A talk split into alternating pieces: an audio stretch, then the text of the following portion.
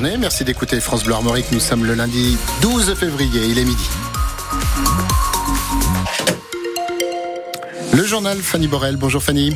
Bonjour. Gabriel Attal recevra la FNSEA et les jeunes agriculteurs demain après-midi. C'est ce que fait savoir Matignon alors que les syndicats envisagent une reprise des actions dix jours après la levée des barrages.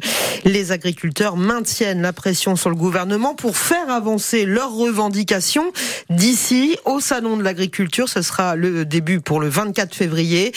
Pour l'instant, le compte n'y est pas selon Arnaud Rousseau, le président du syndicat majoritaire, la FNSEA on a suspendu le mouvement en disant qu'on se mettait au travail pour obtenir un certain nombre de réponses très concrètes dans nos fermes. Et euh, près de dix jours après la suspension de ce mouvement, le tempo, le rythme n'est pas le bon. Il y a, plusieurs sujets sur lesquels on n'est pas dans le bon tempo. J'ai parlé euh, du plan élevage qu'on nous a annoncé pour le salon de l'agriculture et je l'ai dit au moment où nous nous parlons, pas le début d'une réunion, pas le début d'un coup de fil pour caler euh, les choses. Sur le plan environnemental, des annonces ont été formulées par Christophe Béchu, le ministre de l'écologie, notamment concernant le raccourcissement des délais, ce qui est une bonne nouvelle. Mais la réalité concrète mesurée sur le terrain, notamment dans le Pas-de-Calais la semaine dernière, c'est que le curage n'est pas fait comme il faut. Voilà, c'est tous ces sujets très concrets qui questionnent les agriculteurs, qui font penser qu'on est encore une fois pas dans le bon rythme. Arnaud Rousseau, le président de la FNSEA, qui annonce des actions dans certains départements pour contrôler les prix dans des grandes surfaces.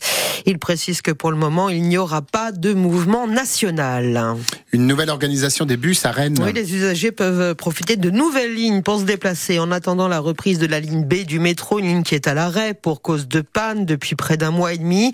Il y a notamment désormais la C8 qui circule sur la même amplitude horaire que le métro et qui relie la porte de Clenay et des Gailleuls avec un bus toutes les, tous les 8 à 10 minutes. Euh, ça ne suffira pas à résoudre les problèmes d'affluence selon la CFDT de Keolis Rennes, le gestionnaire du réseau.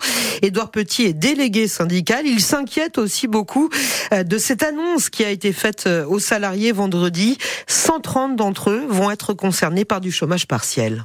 On a été un petit peu surpris par cette décision parce que les réunions d'avant, donc on en avait euh, parlé, euh, le chômage partiel avait été euh, évoqué, mais c'était un cas de dernier recours et c'était pas prévu pour maintenant. Et là, en une semaine, donc tout a changé. Donc on est un petit peu surpris par cette décision parce que ça concerne quand même 130 salariés, ce n'est pas rien.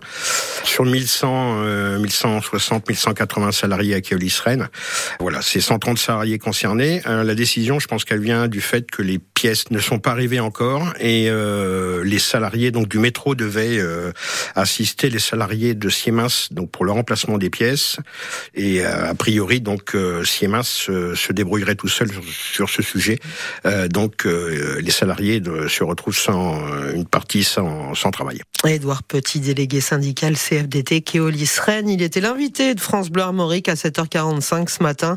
Son interview complète est à réécouter sur francebleu.fr et sur l'application ici. Une manifestation devant la préfecture de Bretagne à Rennes ce matin. Une soixantaine de personnes, euh, selon la police, se sont mobilisées boulevard d'Armorique alors que Gérald Darmanin, le ministre de l'Intérieur, est venu inaugurer le nouveau bâtiment et décorer des agents, accompagné par euh, Stanislas Guérini, le ministre de la Transformation et de la Fonction publique. Il rencontre aussi des organisations syndicales. L'État met fin à l'édition 2024 du leasing social. Un dispositif victime de son succès. Il y a eu plus de 50 000 commandes en ce mois de janvier, des commandes qui seront honorées, dit le gouvernement, qui avait tablé sur 25 000 véhicules. Le gouvernement qui est prêt à en subventionner plus, mais pour cela, il faut que les constructeurs cadence, la cadence de production, prévient Roland Lescure, le ministre de l'Industrie et de l'Énergie. Ce dispositif réservé pour l'instant aux Français les plus modestes permet de bénéficier d'une voiture électrique à moins de 100 euros par mois pour les citadines et 150 euros pour les familiales. Un accident de la route dramatique ce matin à Stenbeck dans le nord. Trois personnes qui effectuaient une randonnée sont mortes, fauchées par une voiture. Une quatrième est grièvement blessée avec un pronostic vital engagé. Le conducteur qui, selon ses premières déclarations, se serait endormi au volant avant de faire une embardée est actuellement en garde à vue. Selon le parquet, il n'était a priori pas en état d'ivresse. C'est la journée internationale de l'épilepsie. Une journée qui lance une semaine spéciale en Bretagne à l'initiative d'Épi Bretagne, une association de patients. Elle fait en sorte de sensibiliser le grand public à cette maladie et elle en combat les préjugés. Alexandre Martin en est l'un des ambassadeurs. À 40 ans, il est épileptique et il a toujours travaillé chez les sapeurs-pompiers d'Ille-et-Vilaine, Julien Prouvoyeur.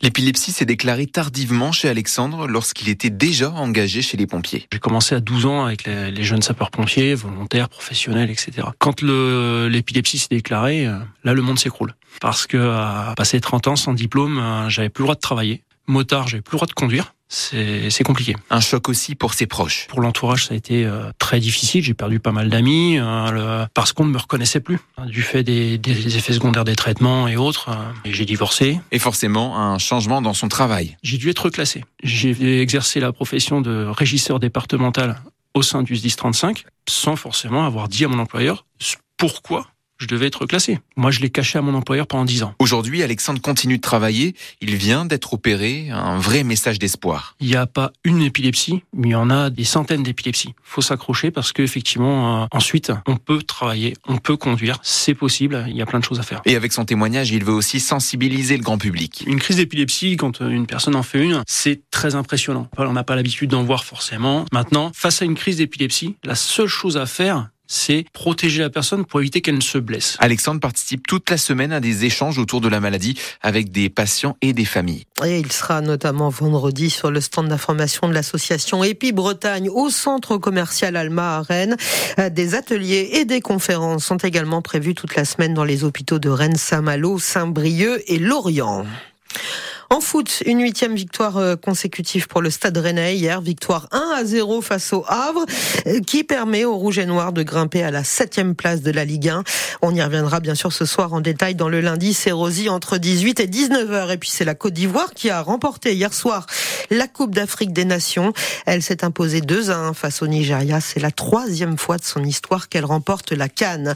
Enfin, le décès du recordman du marathon, le Kenyan Kelvin Kipmoon, Kiptoum, pardon, 24 ans, est mort hier soir dans un accident de voiture. Son entraîneur est également décédé.